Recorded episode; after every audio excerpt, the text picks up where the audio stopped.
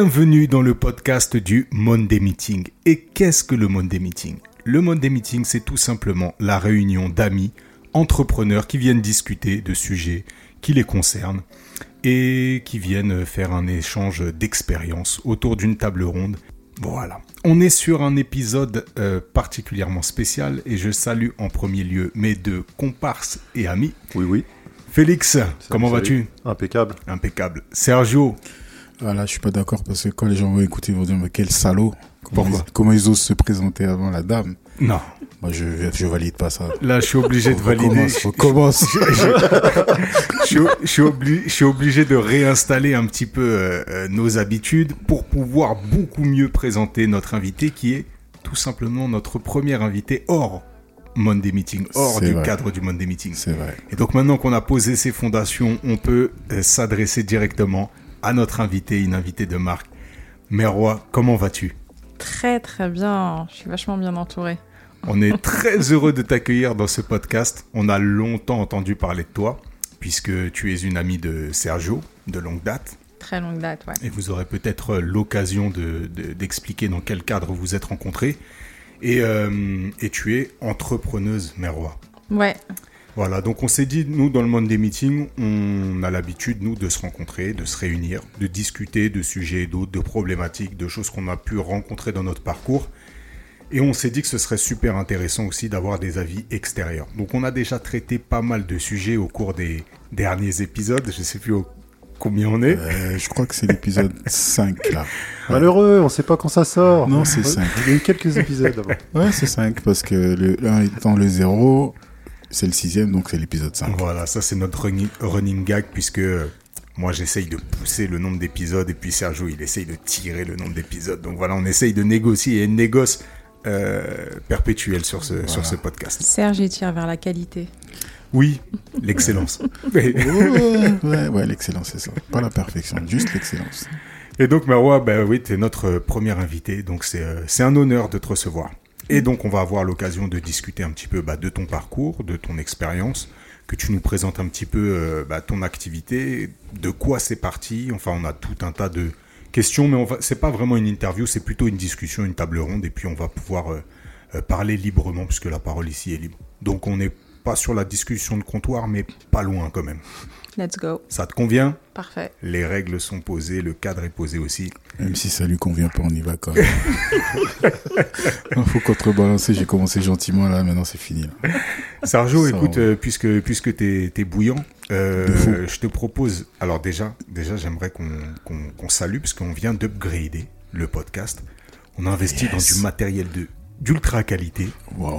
Voilà, ce qui Ça s'entend ou pas ce qui, m- Ouais. il y a des Yeah. voix suaves, il y a des voix. Ah ouais, là c'est bon, je change de métier, là c'est fini. je vais partir sur la chanson. Mais moi, ça me rassure. Ça me rassure parce que je me dis que toute part d'investissement implique une forme de rentabilité.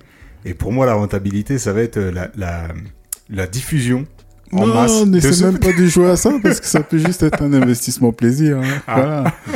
Donc, le genre de ligne d'investissement qui, tu dis, mais on avait investi dans quoi là? Tu sais quoi, ça va durer jusqu'à l'épisode je sais pas combien. Et j'imagine les gens qui vont écouter ça, une fois que ça sera sorti, ils vont se dire mais ils ont hésité autant de balancer ce truc. Ou c'est juste une blague depuis le début? ouais, voilà, je, je pense que c'est une blague, on sait très bien ce que ça va donner. hein. Ça va donner fort. Sergio, euh, peux-tu introduire euh, nous expliquer un petit peu votre rencontre, comment, ça se fait, dans quel cadre, etc. Oui, alors euh, pour ceux qui écoutent le podcast depuis un moment, euh, vous savez que j'ai eu un parcours assez long en agence de communication. Et en 2010, donc, j'ai rejoint une agence qui s'appelle Proximity BBDO, qui est basée, je crois qu'elle est toujours basée d'ailleurs à Boulogne. Ça a changé de nom entre temps, c'est devenu TBWA. En tout cas, il y a eu une fusion avec l'autre agence, donc TBWA. Et donc, c'est dans ce cadre-là que je rencontre Meroa. On est tous les deux chefs de projet sur euh, des comptes internationaux. Et euh, mais je sais pas, le courant est assez vite passé. Faut dire que je pense que je l'ai un peu décrit aussi. Le monde des agences, c'est un monde assez particulier. Tout ce qui tourne autour de la publicité, les gens rigolent, il y a eu des films autour de ça et tout ça. Et, et, euh, il y a une part de vrai, c'est-à-dire que c'est pas que les gens sont superficiels, mais un petit peu quoi. Il y a, Il y a un masque, il y a une façade. ouais, il y a un, un côté euh, Tout le monde a son positionnement. acting de- ouais, qui ouais. est assez particulier. Ouais. Et euh, bon, vous devez le savoir aussi, j'ai aussi cette faculté à lire un petit peu derrière les masques. À démasquer, Voilà. Et qui est le nom du bouquin de Sergio. hein.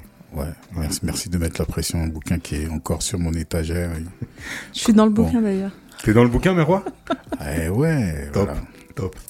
Voilà, donc encore un, un autre. euh, Donc voilà, donc on se rencontre euh, chez Proximity, le courant passe bien, et puis on peut avoir des conversations euh, de personne à personne sans le masque, et c'est rassurant en fait. C'est plaisant de pouvoir, euh, voilà, naviguer dans cet univers-là et de temps en temps sortir un peu la tête et et prendre une bouffée d'air frais et avoir de vraies conversations autres que autour de la communication et de la publicité. Ouais. Voilà. On pourra revenir sur euh, ce qui fait maintenant plus de 13 ans d'amitié, où il y a eu des épisodes euh, importants. Mais s'il fallait résumer, c'est euh, il y a des personnes comme ça qui viennent vous chercher euh, dans l'ombre et qui viennent apporter un peu de lumière euh, quand vous traversez des choses assez difficiles. Et euh, ce podcast, c'est aussi euh, une bonne opportunité de la remercier pour ça. Oh, oh. Et Tu vas me faire faut pas- pleurer. Ouais, non, surtout pas, surtout pas.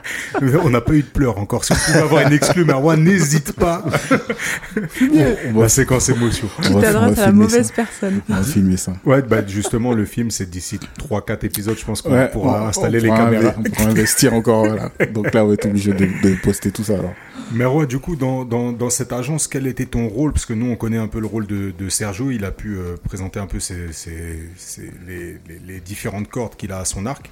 Toi, qu'est-ce que tu faisais dans cette agence exactement, du coup? La gestion de projet. Donc c'est assez, euh, assez général. Euh, J'étais passée de compte. euh, ça faisait, je crois, que ça faisait trois ans que j'étais à l'agence, deux ans, deux trois ans que j'étais à l'agence. après un master en web marketing, j'étais arrivée en stage et et du coup j'ai commencé à travailler sur des petits projets un peu plus techniques que créatifs. Assez vite, je m'intéressais plus à la technique que la créa. Et, euh, et je crois que quand on s'est rencontrés, euh, je travaillais sur euh, Philadelphia, je lançais Philadelphia en France. Ah ouais? Ouais. Ok, et, top. euh, et, et on avait fait le plus grand cheesecake de- d'Europe à l'époque, sur les grands boulevards. Donc je, me- je faisais de la gestion de projet. Ok. C'est assez global. C'est un peu touche à tout et tu fais pas, tu fais pas grand chose dans la technique, mais tu sais lire un peu tout, tu comprends tout, tu sais parler à tout le monde, tu sais parler euh, aux équipes créatives, techniques, etc. Ok. Ben, ça, c'est une, c'est un, c'est un aspect, tu vois, pour, euh, pour expliquer, avec, avec euh, Félix, du coup, on est une boîte de production audiovisuelle, tu vois. Et au, au départ, on, est, on a commencé, nous, plutôt avec l'aspect ultra technique, euh, donc de la vidéo, savoir comment réaliser, comment filmer. Et on a glissé un petit peu vers ce rôle-là, plutôt de euh, gestion de projet, tu vois, trouver des équipes, manager des équipes et compagnie. Et, euh, et tu vois, c'est euh, c'est une question que je me posais il n'y a pas très longtemps. C'était justement, est-ce que justement un gestionnaire de projet doit connaître la technique de fond en comble? Ou est-ce qu'il doit avoir une certaine approche et puis pouvoir, pouvoir s'adresser en fait à un panel assez large d'intervenants, que ce soit auprès du client ou bien auprès de, des gens qui vont, qui vont venir en... Bah, c'est de comprendre tous les corps de métier. En fait, tu veux pas te faire entuber dans ton projet, tu veux qu'il avance. Mhm. Et si euh, un développeur te dit que telle euh, page euh, va prendre trois semaines et tu sais très bien qu'elle va prendre 48 heures, tu vas dire c'est bon, c'est pas moi que tu vas la faire à l'envers, tu vas, la- tu vas mettre 48 heures, je vais te donner une journée de plus. Mais non, c'est surtout pas ne tout connaître en profondeur parce que euh, tu, tu perdrais trop de temps Ouais. et tu peux pas avancer. C'est la possibilité de communiquer avec tout le monde et à la fois d'être éponge parce que tu absorbes le stress de, de tout le monde et, et tu dois continuer à faire avancer le projet. T'es un peu entre le marteau et l'enclume. Exactement. C'est un rôle un peu bâtard parce que euh, quand tu évolues en tant que chef de projet, euh, tu vas vers de la direction, tu, tu gères de plus- des équipes de, de plus en plus grosses, mais tu rentres jamais dans le détail euh, de. Tu, tu te spécialises jamais en fait. Hmm. Et puis un autre problème avec ça, c'est que c'est quand ça va bien, c'est jamais grâce à toi, et quand tout va mal, Exactement. c'est toujours de ta faute. D'ailleurs, à chaque fois qu'on euh, finalisait un projet, moi, je- les gens faisaient la fête, mais euh, moi, je faisais pas, la- je faisais jamais la fête parce que parce que le stress était tellement énorme. Et, et c'est vrai que t'es jamais remercié, mais bon, ça c'est pas un truc qui me dérangeait. Moi, je m'en fichais. Ça me fait plaisir de- d'entendre quelqu'un dire ça parce que quand c'est moi qui le dis à chaque fois, ça fait le mec qui râle euh, tout le temps. Mais c'est vrai que c'est pas un, mais c'est un métier quand même qui est assez ingrat. Mhm. Et il faut trouver le moyen en l'exerçant de d'aller chercher des petits plaisirs comme ça. Donc là, elle a décrit, et c'est c'est aussi ça qui est marrant, elle a décrit un profil de chef de projet qui effectivement va être plus sur le côté management et compréhension euh, des personnes. Donc euh, elle a pris en plus, euh, c'est marrant, sur l'aspect négatif des gens qui essaient de, de t'entuber au sein même de ton agence, c'est ça qui est marrant. Et on en a parlé dans ce podcast, on parlait des gens qui préfèrent regarder par la fenêtre, euh, écouter les oiseaux chanter plutôt que faire leur boulot. Malheureusement, il y en a, il y en a beaucoup dans les agences et dans les entreprises. Et il faut savoir gérer ça.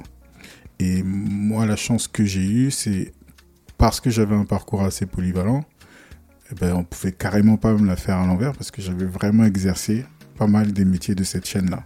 Toi, tu avais vraiment le bagage technique, entre Voilà. guillemets, pour pouvoir dire non, ça. Là, non. Et du coup, euh, les, les premières choses que je faisais, c'est étaler un petit peu tout ça et faire comprendre que, ben non, en fait, euh, vaut mieux qu'on rentre sur des rapports sains. Ça évitera que je revienne à chaque fois et expliquer que, ben non, ça marche pas, tu me racontes de- des salades, quoi. Donc, moi, j'ai pas vécu euh, euh, ce qui semble être une frustration de son côté. Moi, j'ai pas vécu ça du tout parce que chaque fois que ça allait dé- dérailler vers ça, tout de suite, euh, je mettais en place euh, ce rapport de dire ben non en fait euh, je pourrais être assis là où tu es assis en fait si tu veux. Donc c'est un choix de prendre un peu de recul parce que on en a parlé dans un podcast aussi. Toi tu as des chances de finir jardinier donc je préfère rester généraliste que spécialiste. Mais ouais c'est pas c'est pas simple du tout comme comme métier. Il y a beaucoup beaucoup beaucoup de choses à à prendre en considération et surtout elle en a parlé aussi l'évolution c'est quelque chose qui me plaisait pas forcément. C'est tu prends plus de responsabilités, tu manages plus de personnes Mm. et euh, bah, en fait finalement tu t'éloignes des projets quoi. Et moi c'est les projets qui m'intéressent. Toi, du coup, ça me fait rebondir, Marois. Tu t'es resté combien de temps, du coup, dans ce, à ce poste-là, dans cette boîte-là? Trois ans, je crois. Trois ans, à Ok. peu près, ouais. Trois ans, et puis après, je suis partie aux US. Ok. Carrie. Parle-nous un petit peu de ce départ, de quoi, euh, qu'est-ce que qu'est-ce que tu allé faire aux USA Je suis partie en 2012 hein, euh, à Houston. Je, raison personnelle. Ok. Voilà, te- tu, tu décides de, de- de quitter la France. J'ai toujours rêvé de, de vivre dans un pays euh, anglophone.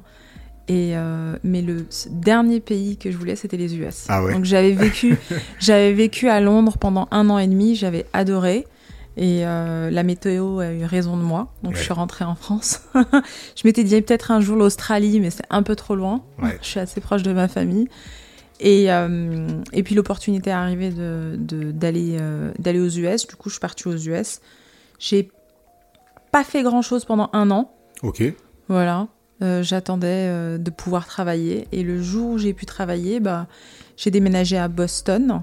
Mhm. Et euh, donc, je parlais. Mon anglais était. je pensais qu'il était bon. T'as eu un anglais texan, du coup, au départ J'entendais Yeah. Les Texans pareil. Je me dis, mais quel anglais j'ai appris, moi, en fait. Ouais, ouais, ouais. Et, et pour, pour, pour commencer à apprendre l'anglais, j'ai euh, j'ai j'ai- j'ai cherché tout ce que je pouvais faire et je pouvais pas faire grand chose sur place.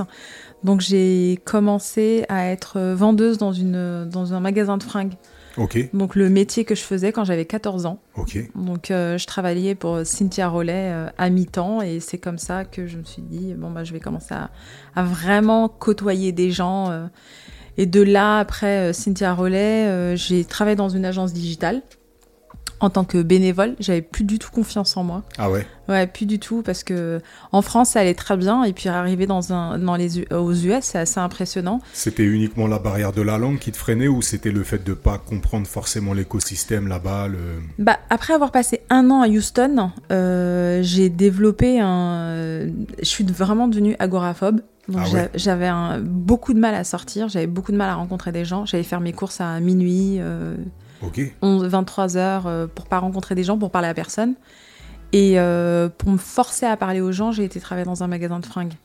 Et, euh, et puis après, euh, agence digitale, et pareil, je l'ai fait en tant que bénévole, mais très vite, enfin, j'aime l'argent. Voilà. Le décor est planté. voilà, c'est dit. Être totalement, totalement assumé. Tu prêches des convaincus ici. Et, euh, et très vite, j'ai dit Attends, mais qu'est-ce que tu fais en fait? Et petit à petit, j'ai repris confiance en moi. J'ai repris- j'ai pris une coach. Ça a duré 2-3 séances. Et, euh, et on m'a proposé un poste euh, chez Schneider Electric. Mais juste un peu avant, j'ai monté une boîte de robotique, robot médecin, À Boston à Boston. Et donc c'était génial parce que je pouvais travailler de chez moi. Donc je voyais personne. C'était parfait. Ok. Il y, a il y a une petite donnée qui est quand même euh, marrante hein, dans le récit tel que là je l'entends. C'est qu'il faut prendre en compte le fait qu'avant de partir, donc quand on bosse ensemble, Mhm. on bosse tous les deux sur des comptes internationaux. Ça veut dire que tu parles anglais toute la journée. Donc elle a pas Oui, un niveau zéro, quoi. Ouais, ouais. Voilà. Ok. Elle a un niveau en anglais avant d'y aller.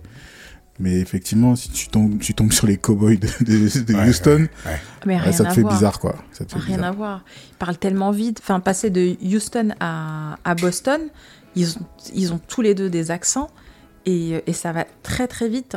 Et euh, tout de suite, tu as l'impression d'être dans un film américain où, euh, où tu dois tout de suite réussir assez vite et euh, et t'as, t'as le. Il le- manque les sous-titres. Oui, il manque les sous-titres, exactement.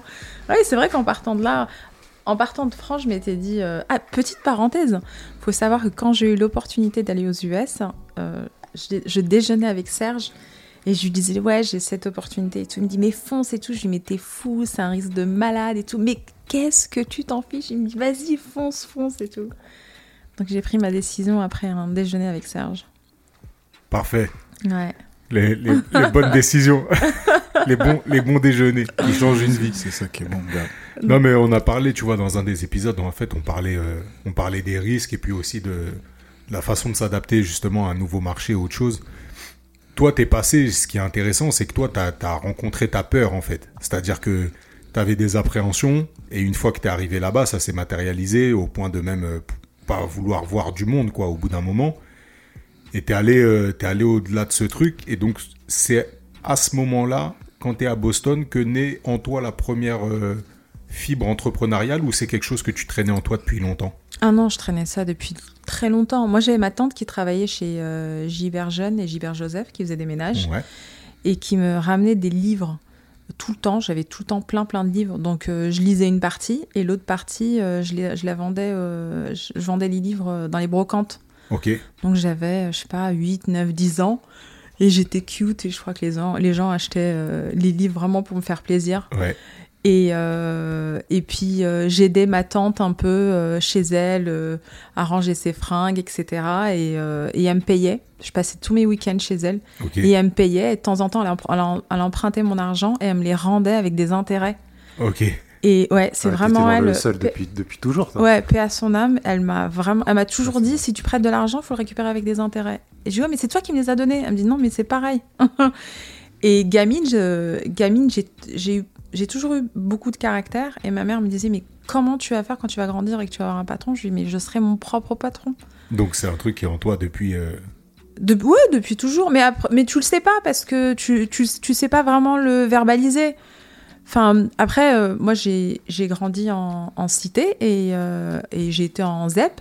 Et on- les, les, les hum, possibilités d'évolution sont assez limitées parce qu'on te dit, euh, bah, tu peux être que ci ou que ça. Euh, Quand on, au collège, quand, quand tu es en la conseillère d'orientation, Ouais. moi, on m'avait dit, bah, tu peux être coiffeuse ou secrétaire. J'ai rien contre les coiffeuses ou les secrétaires, mais c'était absolument pas ce que je voulais faire. Et on m'avait limité à ça. Et je leur avais dit, mais jamais de la vie, je vais vous montrer euh, ce que je vais faire. Ouais. On me dit, non, mais si t'as ton, déjà, si t'as ton bac, franchement, on n'y Ouais, croit pas.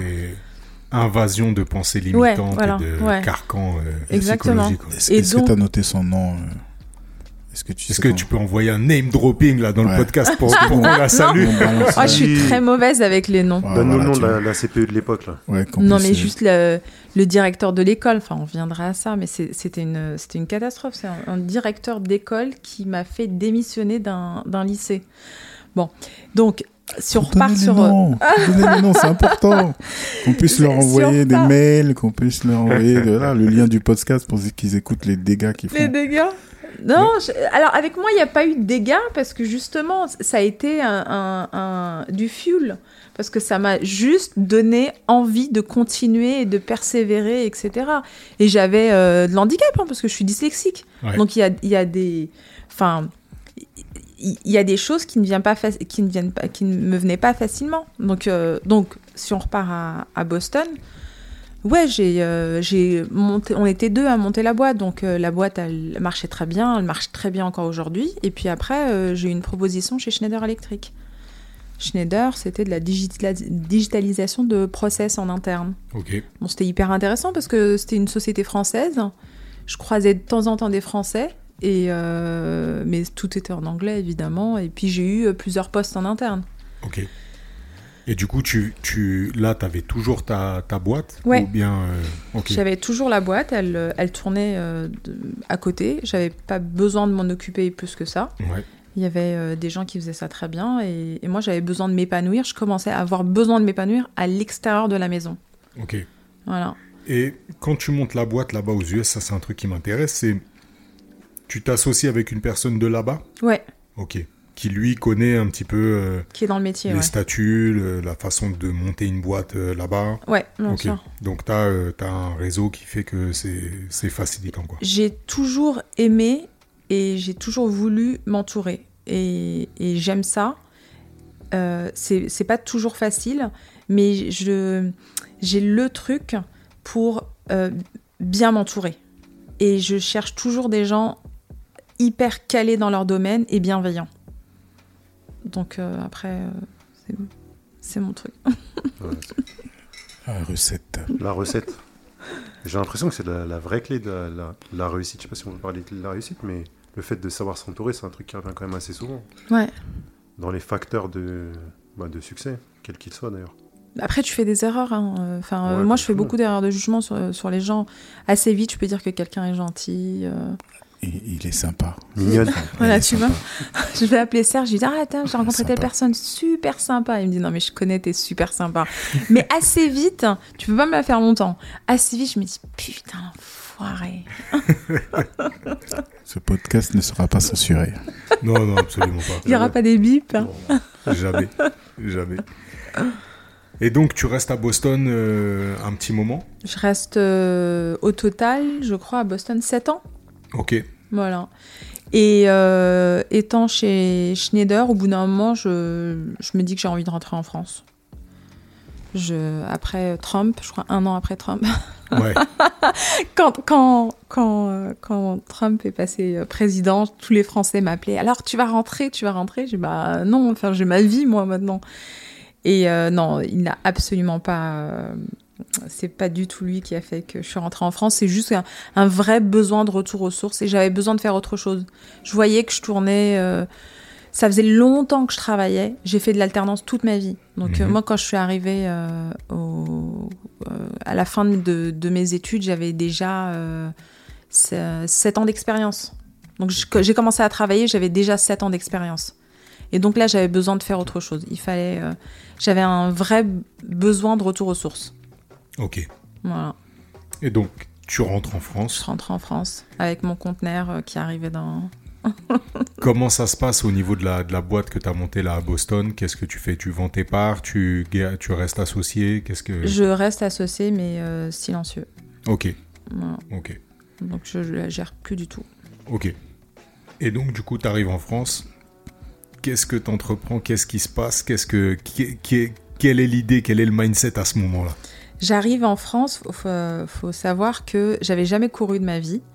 Et euh, 3-4 mois avant de revenir en France, je décide de m'inscrire au marathon de Paris. Je me dis, tiens, ça c'est une bonne idée, c'est un bon challenge. Je m'entraîne en 3-4 mois et j'arrive à Paris, je cours le marathon. Et ah oui, faut savoir, quand j'ai quitté les États-Unis, je n'avais pas démissionné de mon poste. hein. J'avais, j'avais négocié une Un télétravail. un télétravail, exactement. J'avais démissionné, euh, enfin, pardon, j'avais, j'avais déménagé. euh, à... C'est moi qui ai payé mon déménagement, donc c'est pas la société qui m'a. Parce que la suite est importante. Ok. je cours le marathon et le lendemain, je démissionne. Et c'était juste une semaine après être revenu en France. Ok. Et là, je me dis, non, mais euh, moi, je peux faire autre chose. euh. Le marathon, tu le finis là? Les Ouais, 42 ouais, bien sûr, sans m'arrêter. Je finis sans m'arrêter. Son, Magnifique. son- son genou s'en souvient encore. Ouais, mon genou s'en souvient encore. c'est pour ça que j'ai une petite couverture. T'as appris, en- t'as appris à courir en 3 semaines et Non, non, non, non, Non. 3-4 mois. 3-4 mois. Ouais, Ouais, c'est quasiment pareil. C'est pareil. tu, peux, tu peux changer les semaines en mois, ça change pas Ouais. grand chose. Et tu Ouais. finis par faire un marathon. Je finis le marathon, exactement. Et, euh, et le lendemain, je démissionne euh, de la boîte pour laquelle je bossais. C'est quoi C'est le déclic? Le dé... Ouais, t'as un espèce de déclic. Non, mais tu cours euh, 42 km, tu te dis, mais je suis la reine du monde. Je Ouais. peux faire tout ce que je veux. Ouais. Et quand l'adrénaline euh, chute, tu te dis, merde, mais qu'est-ce que j'ai fait? Parce que tu démissionnes d'un poste américain, ça veut dire pas de chômage, ça veut Ouais. dire rien. Rien du tout. Et là, tu te retrouves à, à Paris euh, avec ton conteneur qui arrive euh, de toutes tes affaires euh, américaines. T'as plus rien. Ouais. Donc tu dois repartir à zéro. Donc euh, tu bades un petit peu. Donc euh, Capricorne, je bade, je, je bade un peu, mais pas trop. Et très vite, très vite, je me dis, ok, retour aux sources, c'est quoi exactement? Qu'est-ce que tu veux faire? Et je fais un rêve. Je fais un rêve. Je, fais- je, je rêve que je travaille dans l'Argan. Je prends un billet le lendemain et j'ai été à Agadir. Ah non, mais storytelling de fou. hein. Waouh. Comment on voit la sauce alors- On y croirait Le- presque, mais c'est incroyable. Incroyable. Incroyable. Ah là là là là. Elle a failli nous la faire, là. Elle a failli nous la faire. J'espère que c'est part, Dommage, dommage, il n'y a pas une caméra, t'aurais fini en même sur 3-4 phrases au minimum. Mais alors, l'histoire du rêve, vous l'entendrez nulle part parce que je, ne je ne le dis pas. Les gens, Ouais. si je le dis, les gens vont me dire, mais elle est folle. hein. Enfin, qu'est-ce qu'elle raconte celle-là encore? Ah, donc c'est vrai. Mais c'est réel. hein. Ah, ouais, c'est réel. incroyable. Après, après c'est, c'est- je pense que tu fais des rêves qui viennent de quelque part. Bien Moi, sûr. j'ai, ouais. j'ai toujours consommé de l'huile d'argan. J'ai toujours galéré à trouver de l'huile d'argan. Il fallait que j'envoie une copine d'Agadir ou de la famille pour aller m'acheter les amandons, pour les faire torréfier ou pas les torréfier si je veux de la cosmétique. Enfin, bref, à chaque fois, j'ai galéré. Et quand j'étais aux US, à chaque fois que j'allais au Maroc, à Agadir, je ramenais de l'argan euh, pour mes Ouais. amis, euh, les, les, la famille, etc.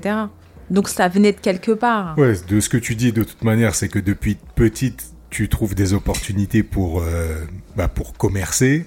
Toi, tu as un besoin et tu cibles un besoin autour de toi. Et il y a un moment, euh, un moment clé, un moment pivot dans ta vie où ça se, bah, ça se rejoint, tout ça. Et puis tu te dis, euh, sauf que là où euh, je pense 85 voire 95% des gens vont se dire bon bah ouais c'est un rêve, je vais peut-être faire un business plan et puis dans trois mois on verra si c'est rentable. Toi le lendemain tu prends un billet et coup de tête et euh, et euh, ok donc ok bon bah on Sans commence. business plan. Ouais ouais, ouais, j'imagine bien parce que plan, sinon tu l'as fait en deux heures. Je l'ai- fait. Non, mais le business plan, je l'ai fait trois ans plus tard. Ouais. Quand j'ai dû intégrer la pépinière, ils m'ont dit euh, Il est où ton business plan? Euh, Non, en fait, En fait, c'est parti d'un rêve au départ. Moi, Have a dream. I have a dream. C'est ça. Martin, il avait un business plan, lui. C'est que d'ailleurs ce, ce discours de Martin Luther King n'était pas euh, n'était pas prévu sous cette forme-là initialement et que euh, alors de ce que j'ai entendu, je vais mettre tout ça en- entre guillemets. hein. Voilà. Mais initialement, c'était pas le, le discours au complet. Et puis il y, a- il y a eu un moment dans le discours, il a vu que la foule, elle était pas, était pas encore bien réceptive, et puis il est parti sur. euh, Ouais. Il a fallu le coup du griot, quoi. freestyle. ah, il a envoyé, il a Ouais, envoyé- freestyle. il a dit là, Bon, il faut que, il faut que je sorte un truc. je vais ranger ma fiche. I have a dream. Ah, ouais. Non, non, mais non, mais je crois qu'il a, enfin, il l'a pas, c'est pas de l'impro, hein. mais il a switché rapidement en voyant que C'est que l'auditoire, c'est- euh, C'est bien pour ça que j'ai dit freestyle, parce que vous, vous les rappeurs, là, vous montez aux gens, euh, genre vous, vous balancez des trucs comme ça de tête. Non, c'est écrit. Arrêtez, arrêtez de nous faire rêver. oh là là, Mais tu non, fais mais c'est- mon ancienne vie. là, Mais c'est l'impression c'est c'est c'est marrant parce que ça fait appel à deux parties de sa personnalité. Donc déjà, le côté un peu foufou de la personne qui est passée par des études un peu compliquées où elle a été euh, décriée, où elle a dû se construire. Et en plus, elle est partie mélanger ça avec euh, les, les quinries, quoi. Ouais. Les gens qui se jettent euh, des falaises comme ça sans, sans, sans, savoir comment ils vont atterrir, tu vois. Ouais. Donc oui, forcément, ça nourrit une âme d'entrepreneur. Euh, bah, le travail, moi en tout cas, ce que j'essaie de lui faire faire, c'est justement redeviens un peu française, s'il te plaît. Calme-toi. Ici, il y a des gens qui comprennent pas. Tu vas trop vite. Doucement. Ouais. Explique-toi. Ouais. Voilà. Donc euh, euh, c'est vrai que tu sens quand même qu'il y a quelque chose de particulier parce que je l'ai vu avant, je l'ai vu après, et je dis oh, attention, tu vois, c'est différent, tu vois, c'est une énergie, je sais pas d'où ça vient. Moi, je connais les États-Unis, mais j'y ai jamais vécu. Mais c'est vrai que quand tu arrives, tu connais bien New York aussi, toi, Vincent. Ouais. L'énergie, elle est pas la même, quoi. C'est, c'est, en fait, c'est. Ouais, je vais parler que de New York parce que je connais que New York aux États-Unis, mais ouais, c'est. C'est la plus grande consommation d'énergie que j'ai eue de ma vie, en fait. C'est une ville totalement énergivore où, en fait, tu, tu sens. Elle est palpable, en fait. C'est dès que tu arrives, il se passe quelque chose, il y a un flux et tu as, envie de faire partie du flux, tu vois. Et je me souviens de, ouais, journées à, New York où, en fait, tu finis. euh, avec 26-27 km de marche euh, pendant 4 jours consécutifs. La première fois que j'arrive à New York, j'arrive, euh, il doit être minuit et demi, un truc comme ça, et puis je passe euh, avec la navette euh, qu'on avait euh, qui nous emmenait à l'hôtel, tu vois. Je passe devant Times Square, tu vois. Et puis j'ai l'impression que c'est chez moi parce que je l'ai déjà vu, c'est dans mon, c'est dans mon ADN en fait, de par les films, de par la culture. Et je vois ce truc-là, et puis j'arrive à l'hôtel, je fais mon check-in, il est tard. Moi, je dors pas du tout en, en avion, donc je me pose dans l'hôtel, et puis je me dis, bon, je ressors pas, il doit être, euh, ouais, c'est ça, il doit être une heure et demie du matin, un truc comme ça, je m'endors. Et à 4h30, je me réveille, mais vraiment l'envie de sortir, tu vois, un truc de dingue. Et puis moi, j'ai l'appareil photo et compagnie, donc euh, je crois qu'à 5h, 5h15, je suis dehors, et là, je pète les plombs, parce que je me dis, putain, mais là, il est 5h15, et ça vit vraiment, donc la ville qui la ne dort vie, jamais, ouais. tu c'est vois. une vie de fou, ouais. Parfois on dit ça, tu sais, sur Paris, on se dit ouais, là, Paris, Non, non. Paris Non, ne dort Y a pas. rien. Non, Paris, Paris, ça dort. à Paris dort fort, mais Paris dort. Pas- Il est 5 heures, Paris s'éveille. Non, non, non. Non, mais, non. euh, ça, c'était euh, à une certaine époque. Mais euh, là, je vois, tu vois, je vois la vie, quoi. La vie de dehors, les commerçants, les, les- le street food, les, les gens qui, qui, qui, qui reviennent du sport, euh, ceux qui y vont. C'est incroyable. Et en fait, c'est vrai que c'est, pour moi, c'est une ville qui où tu sens que si tu restes un peu et que tu es tourné vers les gens, bah, les opportunités, elles sont à chaque coin de rue. Ouais. J'ai ressenti ça un petit peu quand on est allé à, à Dubaï, mais à Dubaï, si tu veux, c'est c'est un petit peu comme si c'était dans le dans le contrat, tu vois. Tu vas à Dubaï parce que les gens sont dans, dans cet esprit-là. À New York, il y a un truc plus authentique. Euh, Il y a un truc plus bah, plus ancien, je pense. Mais euh, ouais, ouais, les États-Unis. Ouais, c'est, en fait, t'as dit plein de choses qui, qui m'ont fait titre là tout de suite. Tu parlais de marche. Effectivement, j'ai marché pendant euh, des heures et des heures. D'ailleurs, je suis rentré à Paris. Un mois plus tard, je me suis pété le genou. Ouais. À se demander si c'est pas lié. Mon tendon rotulien a sauté, quoi. euh, grosse, op- grosse opération. Euh, big up à la personne à côté parce qu'elle est venue me soutenir à l'hôpital euh, quand je regardais le plafond que c'était compliqué. Et deuxième chose, je me raccroche à ce qu'elle disait, c'est à propos du rêve. J'en ai rigolé tout à l'heure, mais quand j'étais à New York, j'ai fait un rêve qui a changé ma vie. Puisque j'ai découvert, à travers un rêve, le style artistique qui ne m'a pas quitté depuis. Mm. Et euh, cette écriture-là, ben, je l'ai vue en rêve un soir à New York. Donc, euh, certes, il y a quelques personnes qui sont au courant de ça. C'est pas quelque chose que je cache, mais euh, voilà, ma vie a changé à travers donc euh, une nouvelle forme d'expression que j'ai vue après avoir emmagasiné cette énergie-là. quoi, Ouais. tu vois. Donc, euh, c'est une énergie qui qui appelle, qui peut vider certaines personnes. Moi, c'est un peu le contraire. Ça me recharge vraiment, quoi. Et tu vois, on parle, euh, on parle du rêve comme euh, quelque chose qui fait, euh, qui fait un peu fanfaron ou folklorique ou enfin, tu vois, qui appelle à, à la bouffonnerie limite, tu vois, quand tu vas raconter ça, on dit ah ok, c'est dans tes rêves, tu vois, c'est même dans nos expressions en fait. Dans tes rêves, euh, faut pas trop rêver, c'est des trucs. Alors qu'en fait, quand tu prends le, un peu la, la sémantique qui est utilisée dans l'entrepreneuriat, no- no- notamment, tu vois, quand tu t'installes un peu ta plateforme de marque, on te parle tout de suite de décrire ta vision. Tu vois. On parle de vision, ah, il a une vision de génie, il a une vision. Le rêve, c'est une composante de l'inconscient et en effet, c'est tout ce cumul de- d'expériences qui va ressurgir et qui crée finalement une vision, tu vois. Euh, donc, euh, moi, je trouve ça. Enfin, je trouve pas ça du tout stupide que ça arrive d'un rêve, tu vois. Je trouve même que c'est le moment où tu es vraiment euh, en phase avec le toi intérieur, tu vois. Et que t'es pas dans le contrôle. T'es un peu suspendu entre la vie et la mort. T'es voilà, t'es à un rythme cardiaque ultra bas. Et là, à ce moment-là, ouais, ils peuvent ressurgir des, des vraies choses. Donc, croyez en vos rêves, ceux qui, ceux qui écoutent. Et, euh, et je salue une amie à moi qui se reconnaîtra, qui elle a rêvé qu'elle allait épouser un homme en question. Finalement, elle a orienté sa vie et aujourd'hui, elle est, elle est maman de deux de ses enfants. Et, euh, et voilà, Donc, elle a rêvé dans sa, dans sa tête. C'est pas ça. hein. Mais à l'époque, on la prenait vraiment bah, pour une folle dingo. Quoi. On se disait, mais attends, Ça peut finir en série Netflix. hein. ouais, bien faut, En faut plus, qu'ils restent ensemble.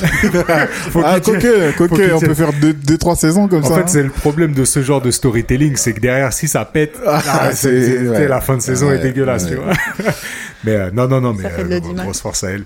Mais euh, non, non, mais je- tu vois, je trouve pas ça du tout fou en tout cas, et, euh, et ouais, bah grosse force en tout cas de croire finalement en ses rêves et de se donner les moyens d'accomplir sa vision. Et donc du coup, tu pars au Maroc. Ouais. Tu as, très bien décrit euh, euh, le fait de, rêver, de croire en soi et de se projeter. Et en effet, quand on, quand on, quand on se lance assez vite, on nous demande de, de parler de notre vision. Et, euh, je pense que si on rêve pas grand et loin, on, a du mal à visualiser, avoir cette vision en fait. Et, et personne ne peut l'avoir pour toi. C'est vraiment que toi. Tu peux, tu peux avoir de l'aide pour trouver des mots, pour, euh, pour, euh, pour bien ficeler tout ça, mais ça, vient de toi. Donc oui, je vais, euh, je vais au Maroc et, euh, et là, je vais à la recherche de avec qui je vais pouvoir travailler, avec qui je vais pouvoir faire, faire ça, chez qui je vais pouvoir acheter de l'huile d'argan. Donc je, je tourne, tourne pendant, euh, pendant quelques jours en, en voiture dans les montagnes d'Agadir, des endroits où tu peux parfois tu peux même pas aller en voiture, tu gardes la voiture, tu finis à pied et, Ouais. euh, et je trouve pas vraiment ce, mon bonheur. Je trouve pas vraiment euh, la qualité que je, que je voulais. hein. Attention, il y a de la très bonne qualité d'argan, mais je, y a, je trouvais pas ce que moi, ce que je voulais. Donc toi, tu avais déjà une connaissance donc affinée du produit finalement? Oui, Ok. Ouais, ouais, parce que j'ai, je- au Maroc, euh, on- donc de- vous savez que l'huile d'argan, il y en a qu'au Maroc. hein. Oui. Il y en a nulle part ailleurs. On voit, on voit. Allez. Donne-nous la leçon. Oui. Voilà, j'aime, bien le rappeler. et, euh, et je finis par euh, décider de produire mon huile d'argan. Donc je me dis, allez, euh, je, vais, je, vais, je vais vraiment apprendre sur le produit et euh, je vais le produire sur place. Ok. Alors Voilà. attends, quand tu dis je vais apprendre à le produire, détail. Détail. C'est bien, Bah, bien que Vincent soit là parce que moi, c'est tellement clair dans mon esprit Oui. que je vais pas poser les questions. Ouais, il Moi, ça l'est pas du tout. Vous pouvez vous je pense que les auditeurs pour eux non plus. Donc, Ouais. euh, l'huile d'argan, comme vous le connaissez, en général, on va l'acheter dans les coopératives. Ouais. Parce que c'est bien encadré, c'est bien protégé et euh, Moi, c'est ce que j'ai rencontré quand Voilà. je suis allé là-bas. J'ai visité justement des coopératives exactement tenues par des femmes principalement. tenu par des femmes. Et vous allez acheter euh, votre huile euh, et puis certains, certains business euh, reconditionnent et revendent. Ok. Voilà. Moi, j'avais un autre cahier des charges. Je voulais euh, faire de l'alimentaire et de la cosmétique parce que venant des US, on, on prenait le in et out. Donc in, c'est ce que tu mets à l'intérieur de ton corps et out, c'est ce que tu mets à l'extérieur de ton corps. Et l'huile d'argan, c'est l'huile parfaite pour les deux utilisations. Mais elle est euh, évidemment produite différemment. Donc quand je dis produire de l'huile d'argan, c'est vraiment acheter le fruit, le concasser, avoir le- l'amandon et en faire quelque chose. Donc soit le torréfier pour euh, avoir de l'alimentaire, soit le presser à froid pour avoir le cosmétique. Et moi, je voulais le filtrer plusieurs fois. Donc je voulais, mon, dans ma vision, je voulais avoir un élixir d'argan. Je voulais pas avoir une huile d'argan. Je voulais qu'elle soit la plus pure, la plus parfaite possible. Voilà. Et, euh, et la seule façon d'avoir ça, pour moi, c'était d'avoir ma propre production à moi. Voilà. Donc Et- tu t'es dit, tu pars avec cette vision, je vais travailler dans l'argan. Tu arrives là-bas, tu vois que le produit ne correspond pas à tes attentes et tu vas décider à ce moment-là d'être à quasiment tous les échelons de la chaîne d'approvisionnement. Ouais. Alors, je suis une vraie control freak. J'aime, j'aime le contrôle. On n'aurait pas dit depuis tout à l'heure. hein, n'est-ce pas Dès que je suis arrivée, je suis là, ok, donne-moi ça. C'est, c'est- moi, je suis arrivé un, un petit peu sur le tard parce que je, je- j'assurais euh, ma vie de, de papa. Et, euh, et je suis arrivé, donc je suis le responsable normalement technique de, de toute cette opération de podcast. Ce sort est Et viré. j'ai trouvé Merwa en train d'installer les, les micros et de ranger les cartons. et de ranger les cartons Incroyable. proprement, plus soigneusement que je ne l'aurais fait. Incroyable. Ok, Donc, totalement assumé. Ok, moi, j'assume totalement ce que je suis. Et, euh, et je me dis, ok, moi, j'ai besoin de savoir euh, où est-ce que ça pousse. Et euh, j'ai besoin de gérer à partir du moment où ça pousse jusqu'au moment où c'est mis en bouteille et c'est vendu. Et, faire les cartons moi- moi-même, les, envoyer. Et puis, au début, je livrais moi-même les clients. Donc, c'est, je voulais vous savoir exactement comment c'était fait. Et donc, savoir exactement comment c'est fait, bah, c'est être sur place et, et voir et faire. Du coup, tu t'es installé là-bas? Non, non, je me suis pas installée. Je faisais beaucoup d'allers-retours. Énormément. Énormément d'allers-retours. Voilà. Euh, Il y, a- il y a plein de choses qui, qui fourmillent dans mon esprit là. Première chose, euh, elle viendra sur la marque, tout ça, mais c'est vrai qu'on travaille régulièrement, on échange régulièrement sur sa marque. Et je trouve que ça manque de ce storytelling fondamental. Euh, pas faire un cours sur euh, les types de storytelling, mais il y a on peut parler, si je dois scinder en deux, on peut parler soit du produit, soit du fondateur. Il se trouve que dans son histoire, les deux sont forts. Et que tout, tout ce que vous avez entendu jusque-là, ça peut créer un vrai axe de différenciation pour parler de cette marque-là. Mhm. Et en même temps, la recherche de d'excellence dans la, la, le- le- la, production euh, fait que il y a aussi un, un axe sur le produit. à développer. Et c'est ça qui est un peu difficile si on se met euh, dans la peau d'une agence qui doit parler de tout ça, c'est que finalement on se retrouve avec euh, des pépites de partout quoi. Ouais. Et euh, laquelle on exploite en premier. Donc je viens de dire ça et puis ensuite quand on descend sur le produit, il y en a pas un, il y en a deux. C'est in et c'est out. Donc Mm. tu le consommes ou tu le mets sur ton corps. Et c'est deux façons complètement différentes. Si tu penses tout de suite à une, marque euh, euh, qui est liée à l'alimentation, euh, je vais te donner des exemples Nutella et compagnie. C'est pas du tout la même communication Certains ont que. essayé le out avec le Nutella, mais c'est non, c'est pas, c'est pas la même histoire. C'est pour d'autres euh, Et puis, Voilà. et puis même, pour d'autres repas. C'est pas la même histoire. et puis même pour le in, c'est pas supra recommandé. C'est pas super recommandé non plus. Mais juste euh, l'imaginaire qui développe autour de ça, tu te rends compte que ça n'a rien à voir avec quelqu'un comme L'Oréal qui va parler plutôt de ce que tu mets sur ta peau pour, Ouais. euh, que- que pour mieux vieillir, etc., etc. Donc, grosse problématique qu'on on abordera peut-être. euh, euh, on peut l'aborder maintenant parce qu'à chaque fois on dit ça, on va l'aborder plus tard, mais voilà, on va l'aborder. Et donc, dans les discussions qu'on a pu avoir, bah, c'est qu'est-ce que tu veux dire en fait? Euh, On parle de toi? Non, euh, pas trop. Là, elle redevient française, tu vois, elle est, elle est plus carrée du tout. Pas trop, machin, nanana. Et en fait, tu vois, cet exercice tout bête de faire un podcast et de poser en fait euh, quelques informations sur le parcours qui amène à ce produit-là, eh ben, je trouve qu'elle le fait pas assez. Ou elle le fait avec des gens sympas qui ne le pu- publient pas. Moi, je trouve, je trouve l'exercice du podcast euh, particulièrement révélateur chez, chez plein de gens. Euh, c'est que, en fait, au cours d'une discussion, c'est beaucoup plus simple de, de dérouler, de, dérouler, et parfois en déroulant, on se rend compte soi-même de ce qu'on a accompli. Alors que la plupart du temps, notre parcours, en fait, on le traîne tous les jours, en fait. Et pour nous, il n'y a rien de, on a, on a du mal à le mettre en perspective. Du coup, il n'y a rien de, de surprenant, en fait. C'est à partir du moment où on le confronte avec d'autres vécus, d'autres histoires, qu'on se rend compte à quel point bah, il y a eu un chemin parcouru, et puis des épreuves, des étapes, en tout cas, à minima, et, euh, et qu'on arrive à se regarder avec plus de, plus de, de, fierté ou de reconnaissance envers, euh, envers soi. Donc c'est vrai que l'outil du podcast est, vachement bien. Certains arrivent à très bien le synthétiser en quatre phrases et ce qu'on appelle le pitch, quoi. Euh, et donc ils vont le tourner autour d'eux.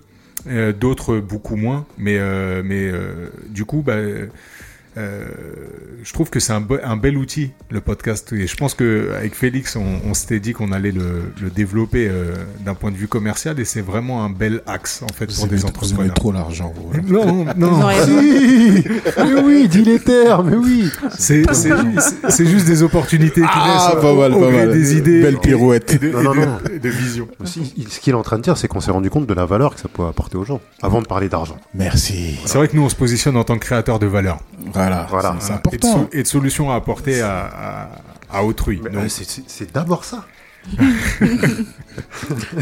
Non, non, mais c'est vrai que c'est vrai que c'est marrant. euh, c'est marrant parce que euh, je trouve que bon, on l'a on l'a vu avec euh, la dernière fois avec Antoine euh, quand il est venu et lui-même en fait il était euh, il était hypé par le par le format parce que euh, bah, je pense qu'on n'est pas trop dans le contrôle quand on discute et en même temps on a quand même euh, on a on, on réduit quand même le le, le le, le, le, champ euh, lexical, le langage, on n'est pas non plus comme dans la vie de tous les jours à 100%, mais en même temps, c'est un, Non, ça serait, je dirais pas inaudible, mais euh, on n'est pas encore prêt. Peut-être que ça viendra. on sait pas encore où ça sera publié, donc on fait attention à ce qu'on dit. Ah merde. Et pour revenir du coup sur le, sur le projet, euh, comment tu trouves là, puisque ça c'est l'une de tes facultés, comment tu trouves les partenaires, les gens avec qui tu vas pouvoir euh, euh, t'associer ou qui vont pouvoir répondre à ton cahier des charges justement là-bas sur place? Euh, au feeling, Ok. vraiment. Donc tu discutes, tu parles, tu t'expliques tu- ta vision Ouais, à, à- à des gens. Exactement. Déjà, quand tu arrives à Agadir, euh, de prime abord, les gens ne font pas confiance. Ok. Voilà. Donc, euh, c'est vraiment essayer de. C'est une de- particularité d'Agadir ou c'est les gens sont assez réservés et puis ils sont vraiment entre eux. Ok. Et, euh, et moi, je viens de Casablanca, donc tout de suite, c'est la grande ville. Même si j'ai de la famille à Agadir, pour eux, je reste quand même étrangère. Et, euh, et ouais, enfin, juste en creusant, en essayant de comprendre, moi, je, pos- je posais des questions qui étaient débiles au début. Ouais. Et ils ont été tous tellement sympas, ils répondaient, avec- et puis ils répondaient à toutes mes questions qui étaient euh, vraiment euh, simplistes. J'essayais de comprendre euh, les, les choses les plus. Aujourd'hui, quand j'y pense, c'est, je trouve ça hyper drôle, mais ils ont été hyper. Tous les gens ont été vachement bienveillants. Ouais. Ok.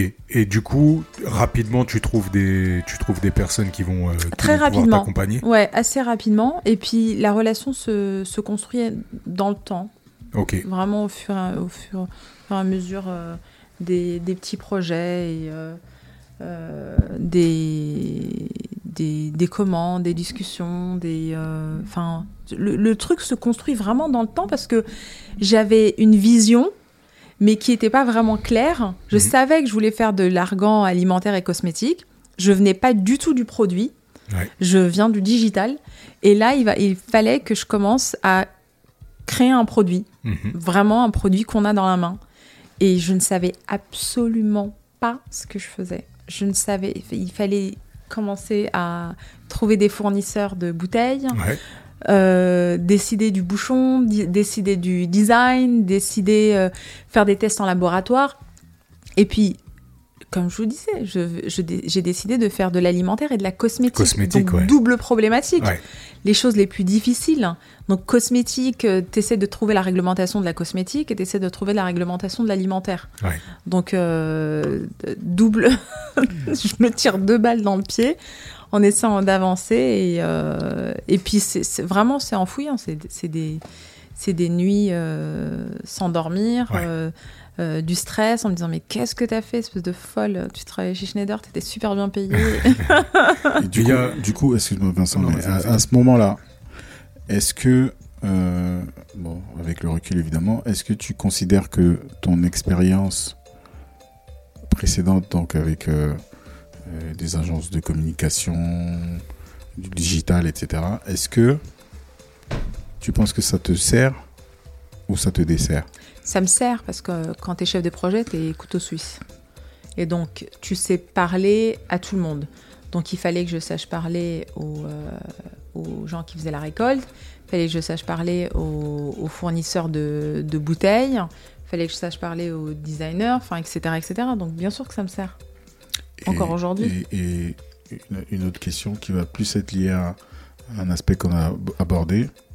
Est-ce que tu as une vision à ce moment-là, au-delà de réussir à sortir le produit dont tu es arrivé Est-ce que tu te projettes déjà 3, 4, 5 ans plus tard? Et qu'est-ce que tu vois si tu arrives à avoir cette vision-là?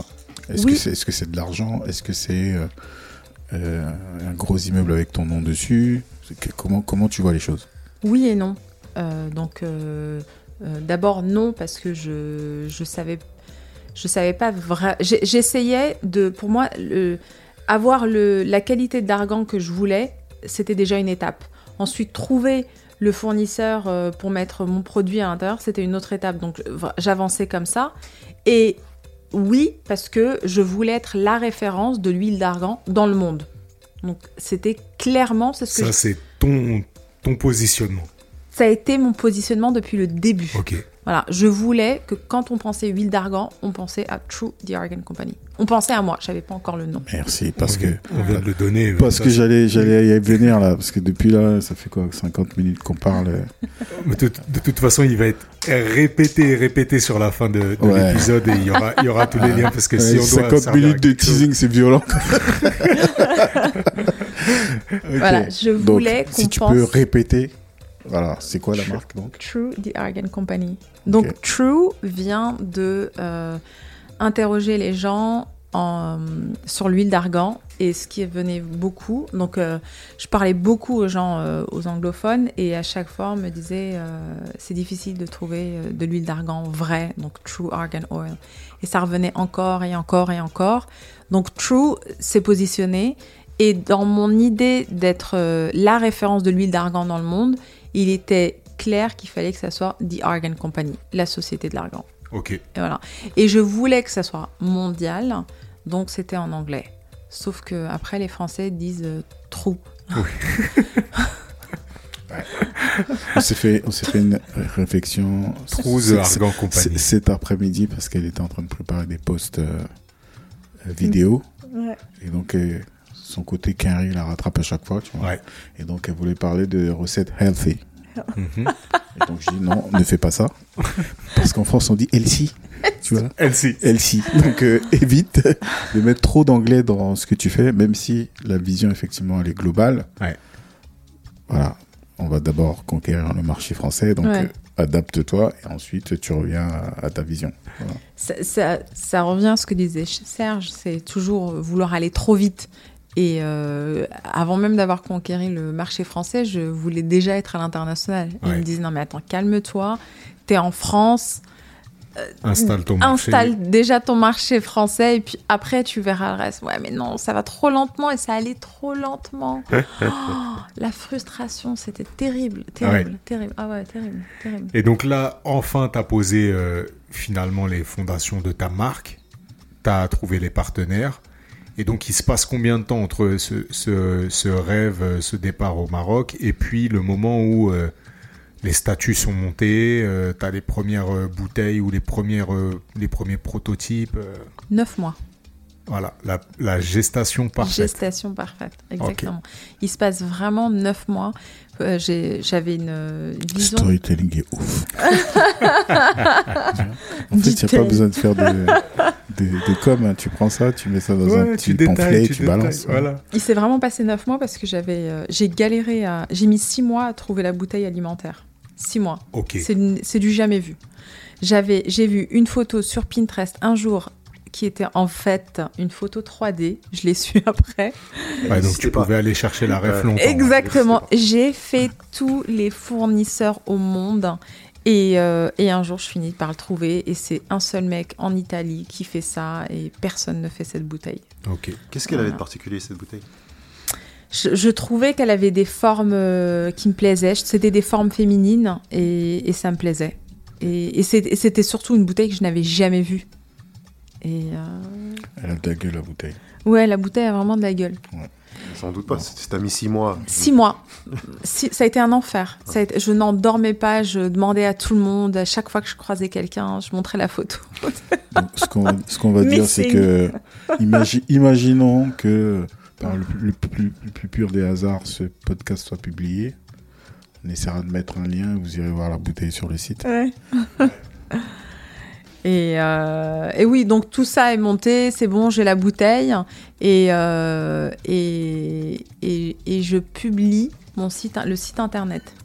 Ok. Et donc là, le jour où je publie le site internet, je me dis, ça y est, ça va, C'est parti.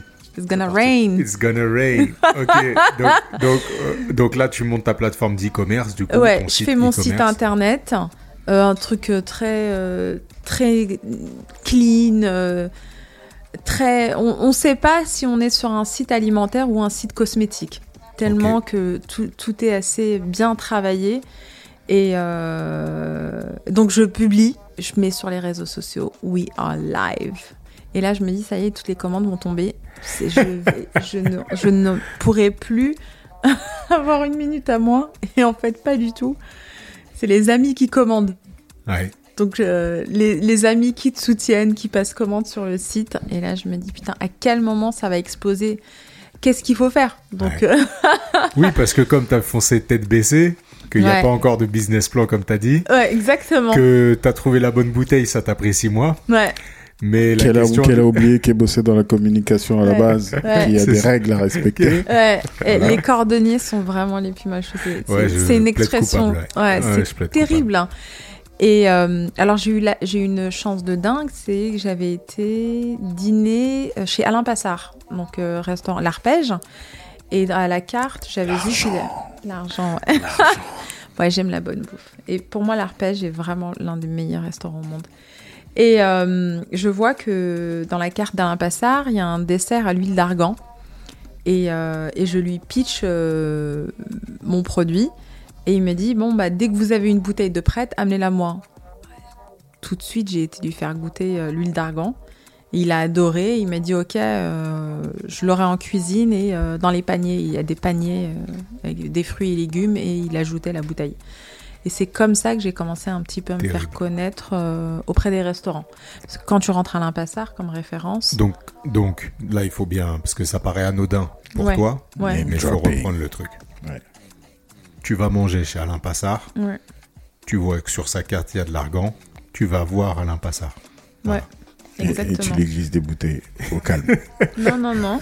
Je lui ai fait goûter un peu. Le reste, il l'a acheté. Non, mais c'est, en fait, c'est c'est ce que je tu- dis. Hein. Tu, ça. tu, tu, tu, tu franchis le pas, ben on revient encore un peu à la règle des 85%, tu vois. Et ça, c'est un truc, pour moi, je répète et j'insiste sur ce genre de choses parce que c'est des game changers pour, euh, pour des auditeurs. Mm. Des gens qui sont en train de se lancer ou des gens qui, euh, euh, qui, ont, qui ont envie, tu vois, qui ont peut-être la vision, qui ont peut-être rêvé, mais qui sont sur ces barrières-là. Euh, c'est important de se dire que ça peut aller vite à partir du moment où tu saisis les opportunités ou que tu vas les chercher. C'est-à-dire que quand tu as ton... Tu vois, tu as dit que tu n'avais pas de business plan, mais par contre, ta marque, ton, ton identité, ton produit, tu l'avais dans ton ADN en fait. Et quand tu marches, tu respires euh, true. Quand tu, quand tu manges, tu respires true. Enfin, tu goûtes true et ainsi de suite. en fait, à chaque, à chaque instant de ta vie. Du coup, en fait, c'est c'est le, le concept vraiment de la vision et du champ de vision qui se rétrécit parce qu'on est en pleine vitesse. C'est que ton, ton faisceau, il est, il est focalisé là-dessus. Du coup, la moindre information, c'est un peu comme quand on veut acheter une voiture et qu'on finit par la voir partout dans la, dans la rue. Qu'on se dit, putain, je voyais jamais de, de Ford Puma. Et en fait, euh, je veux pas du tout acheter une Ford Puma. Ouais, j'ai- on allait s'embrouiller, frère. Ouais. Non, mais re- reviens, reviens un peu sur euh, la façon dont tu décrit la chose aussi. C'est-à-dire que c'est pas euh, euh, Alain Passard, euh, tiens, c'est cadeau. euh, non, non. On dit euh, la meilleure façon de rencontrer des opportunités, c'est d'en être une soi-même. Ouais. Et du coup, Alain Passard, c'est lui qui bénéficie de la meilleure huile d'argan du monde. C'est Voilà. ça. Il faut aussi avoir la possibilité de d'inverser ce rapport-là. Ouais. C'est-à-dire que tu te dis, ouais, ouais, effectivement, je suis chez un des plus grands chefs du monde. Mais c'est pas pour ça non plus que tu vas baisser ton froc et faire n'importe quoi. Non, clairement. Et puis, je pense que c'est c'est pour ça que le positionnement, il est vraiment, vraiment important parce que quand on croit en son projet, qu'on a eu le temps de le, de le réfléchir, de le mûrir, et que on, on est persuadé que nous, on a livré l'excellence, euh, bah finalement, il n'y a pas, n'y a pas à, se rabaisser ou à courber les chines devant qui que ce soit. Et en effet, tu deviens l'opportunité de l'autre, comme vient de le dire euh, Serge. Mais le fait de se dire, euh, je m'interdis pas d'aller le voir, je m'interdis pas de, de penser que ça peut arriver, que j'ai aucun problème avec ça. Euh, c'est des barrières qui pour beaucoup sont, sont difficiles à franchir. Et, euh, et c'est pour ça qu'on met l'accent dessus parce que c'est Mm. C'est un game changer et chapeau. Merci. Ben, Enfin, euh, c'est assez. euh, ça, ça nous arrive tous, en fait, de, de se mettre des freins et on s'en met tous les jours. hein. Mm. Moi, j'ai des moments où je me dis, mais non, mais je peux, je peux pas faire ça, je, je suis pas capable de faire ci, je suis pas capable de faire ça. Mais le, ça switch assez rapidement parce que, après, j'ai des- moments de lucidité où je me dis, mais what? Mais bien Mhm. sûr que je vais le faire, mais bien sûr que je vais aller voir cette personne, mais attends, euh, je, j'ai fait, ça, je suis arrivée jusque là, c'est pas pour m'arrêter là. Hmm. Donc je vais continuer et si j'ai encore des barrières à, à faire tomber, ben je j'en ferai tomber de plus en plus, etc. Donc je, aller voir Alain Passard ou aller voir, euh, bah, j'ai, j'ai- j'avais été euh, à, ah le, le restaurant va me revenir, ça va me revenir. Ah là un trou de mémoire. La tour d'argent. Non, non, non. Mirazur. Au Mirazur, euh, l'année où euh, il avait été voté meilleur restaurant au monde. Ok. Voilà. Et j'y vais, et euh, donc je vais, j'avais été dîner là-bas, et je vais avec ma bouteille d'huile d'argan, et je savais que la femme du chef était vachement investie dans le, dans le business, et je, et je leur ai offert un coffret chacun, et ils ont adoré.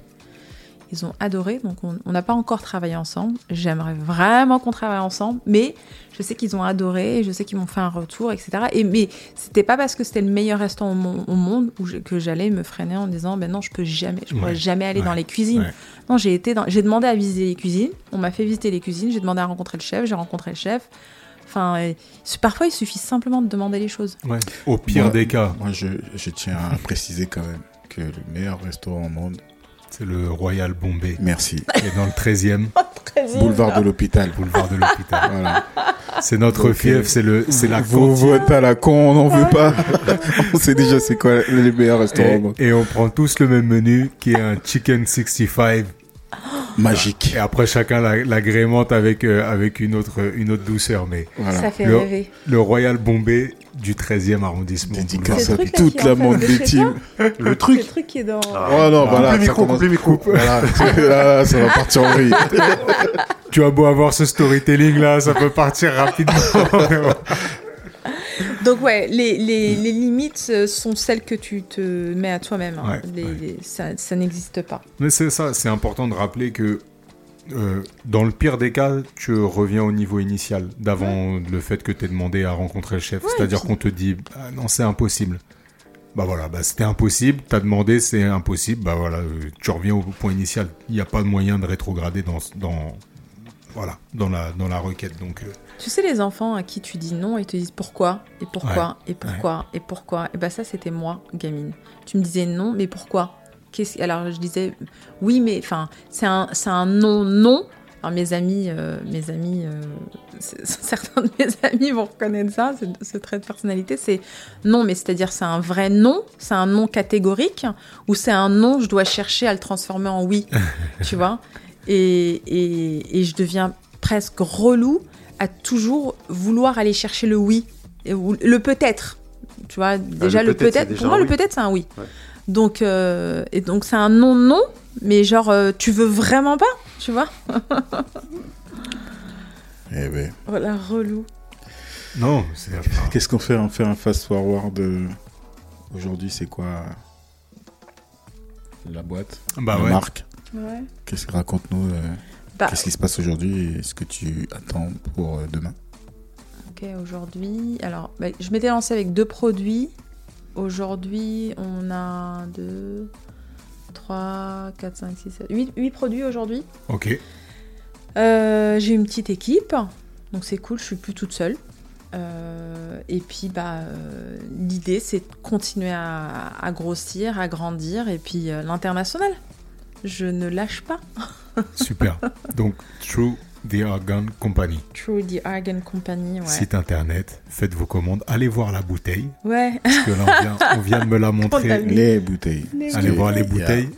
Il y a euh, l'alimentaire, le cosmétique, il y a un beau packaging aussi. Ouais, il y a le culinaire, le cosmétique. Je viens de voir trois visuels. euh, C'est quelque chose. ouais. J'ai rien Ah, vu. Allez, allez-y. Ah, c'est allez-y, c'est je fait vraiment passer. avec passion. C'est beau et c'est bon. Et euh, le fait de gérer euh, euh, la production de A à Z, Mhm. moi, quand on me dit ton huile d'argan, elle est bonne, je le sais qu'elle est bonne. Ouais. Donc, et quand, quand on me dit que l'huile cosmétique, elle est vraiment différente de ce qu'ils avaient testé, je le sais. Ouais. Parce que je sais comment elle est produite. Je sais comment elle est euh, mise en bouteille, dans quelle bouteille, euh, comme, comment elle est distribuée, etc. Je sais tout ça, de A à Z. Donc, euh, ça, c'est juste euh, que les gens le réalisent. Elle parle un peu comme Mbappé, non? Ouais. c'est le- c'est le, côté- c'est côté carré. T'es pas content Triplé. ouais, ouais. ouais, Tu me parles pas d'âge. Voilà. Tu me parles pas d'âge. Tu me parles de niveau. Et tu me parles pas d'âge. Ouais, C'est comme ça, quoi, hein, quand- exactement. Quand on fait le boulot, euh, c'est normal de d'être- sûr de ce qu'on propose, quoi. Ah, c'est top. Donc Et- ouais, continuer, euh, continuer à développer des produits, des beaux produits, euh, travailler avec des belles personnes et, euh, et faire ce qu'on kiffe en fait. Au top. Au top. Je sais que tu as travaillé du coup avec Sergio sur le sur le sur le, le- Surtout, surtout. énormément. Beaucoup de- Ouais, beaucoup de choses. Euh, Serge, on... Mais, euh, dès que je suis rentrée en France et dès que je suis rentrée en France en fait euh, et que mon projet, j'avais un- un- l'idée, que le truc a commencé à venir, tout de suite j'en ai parlé à Serge. Et Serge, c'est quelqu'un vers qui je me tourne constamment. C'est mon mentor. Waouh. Non, vraiment. On me met bien Parce- dans cette émission. Oh, je vais Parce acheter des parts. me-. Je lui ai dit de dire ça pour aider la diffusion C'est du podcast. ça. ouais. il m'encadre, il me recadre souvent. Et il, cherche toujours à ce que je sois euh, focus parce que je, je pars un peu partout dans tous les sens. Et quand tu vas dans tous les sens, bah, t'es nulle part en fait. Et Serge, c'est vraiment l'entonnoir qui te prend, qui te dit attends, attends, attends, attends, focus. garde-fou. Ouais, exactement. Qu'est-ce que là, qu'est-ce que tu veux dire? Où est-ce que tu veux aller? Qu'est-ce que tu veux faire? C'est quoi exactement? C'est quoi ton attention? Donc, dans la, sur la partie stratégique, sur la partie, euh, il m'a beaucoup aidé sur le site internet, sur la partie euh, visuelle, créa. D'ailleurs, euh, tout à l'heure, je l'ai appelé, euh, on s'est mis en FaceTime parce que j'étais en train de travailler des visuels pour, euh, une campagne. La facture arrive. Est-ce que est-ce que t'étais sur Figma? Figma? Non, Oh justement, c'est, tu Oh ça. Tu vois Tu vois Qui, je n'est pas encore sur Figma pour son design system va se faire enguirlander Ah, par maître voilà. Sergio. Et pourtant, je lui ai parlé, mais tu vois, elle a la tête dure. On était sur FaceTime, j'ai retourné ma caméra pour qu'ils puissent voir c'est ce que je suis en train de faire. Ouais. Et, euh, et, euh, et ouais, c'est comme je disais au début, c'est hyper important de bien s'entourer. Ouais. Et de s'entourer de personnes calées et bienveillantes. Voilà. Ouais, on peut insister sur le bienveillant. Ouais. C'est clair. Si, si on fait un circle back sur ce qu'on disait, c'est vraiment euh, calé et bienveillante. Puis des, des personnes avec qui tu as, envie de, de travailler. Et tu as envie de plus que travailler, parce qu'on ne fait pas que travailler ensemble. Ouais, bien sûr. Donc, euh, Là, on a entendu ton parcours. Euh, nous, on a, déjà évoqué pas mal de choses dans, ce podcast, euh, dans les épisodes précédents. Mais moi, j'aimerais te poser la question, comment tu as réussi à allier finalement ta vie d'entrepreneur, d'entrepreneuse même, avec ta vie perso?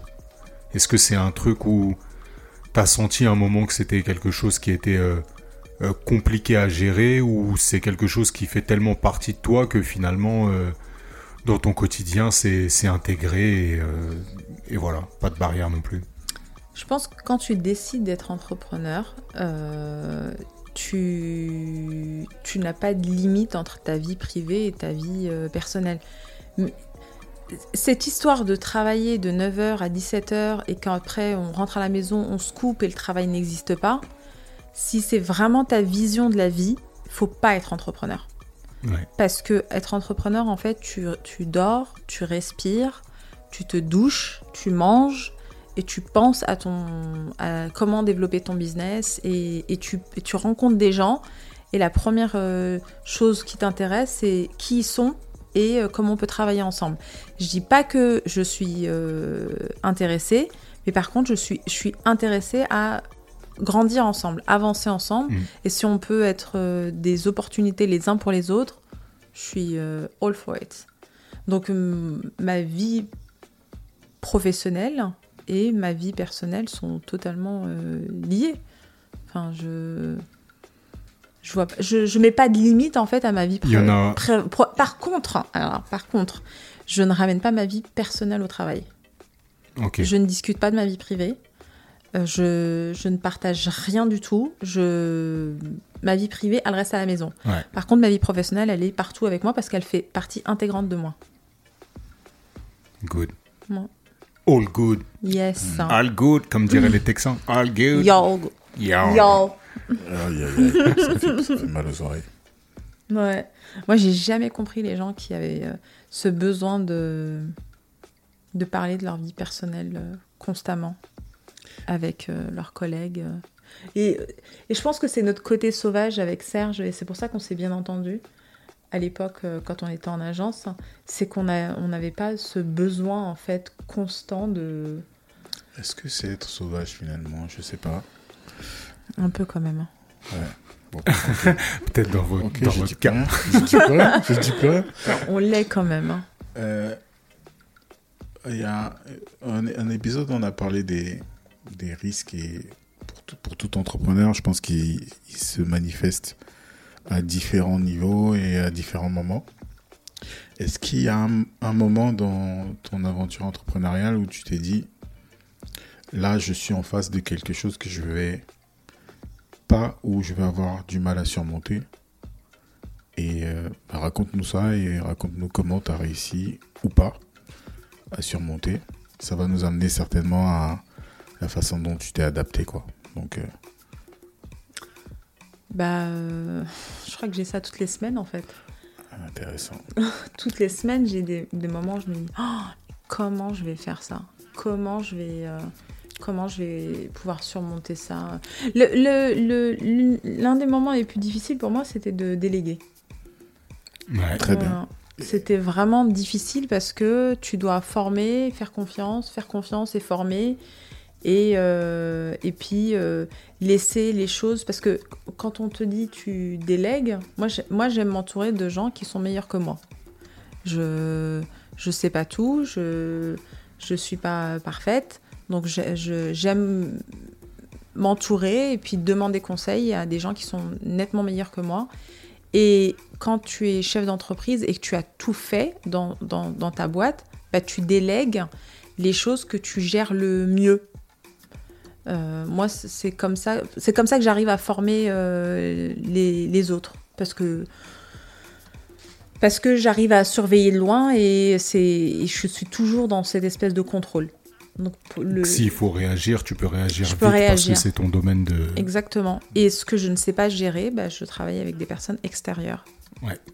Voilà. Je ne saurais pas répondre à tes questions tellement que le. Ah la bah tu y as répondu, je pense. hein. Ouais. Ah ouais, si c'est récurrent. euh, ouais c'est récurrent et c'est. C'est. Tu, tu, tu gères les clients, tu gères euh, tes équipes, tu gères tes produits, tes projets. Et puis, comme je vous disais, nous, euh, au bureau, on a, le, on a le produit de A à Z. Donc, c'est mis en bouteille et c'est envoyé depuis. euh, La transformation du coup du produit, elle se fait euh, au Maroc ou elle se fait euh, maintenant ici? C'est-à-dire que tu réceptionnes le- le- la matière première et tu fais la transformation ici ou c'est assuré là-bas? Alors, il n'y a pas de trans. euh, Qu'est-ce que tu appelles transformation? Bah, Quand tu reçois le- le- les graines d'argan, Non, c'est fait là-bas. On reçoit l'huile euh, finie ici. Ensuite, c'est mis en bouteille, c'est mis en pot. Après, pour la partie cosmétique, on travaille avec des laboratoires. ok. voilà. Donc, c'est mis en pot, en bouteille ici, en. France. Parce que je voulais gérer ça d'ici. Parce que je voulais euh, pouvoir assez facilement. euh, on travaille avec des restaurants, des épiceries fines, et puis euh, il y a la- toute la partie des, clients, des clients en ligne.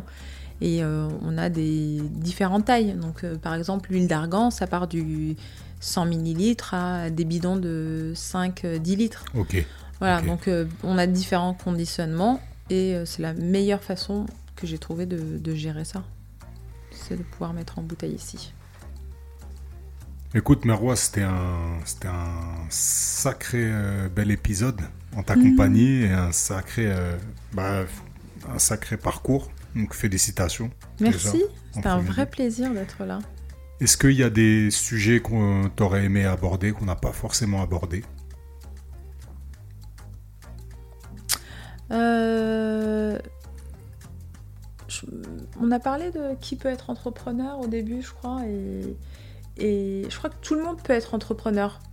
Je pense le, le- le seul truc que j'aime faire, enfin l'une des choses que j'aime faire, c'est de motiver les gens et Mhm. c'est de pousser les gens à, à réaliser leurs rêves et à ch- rechercher leurs rêves.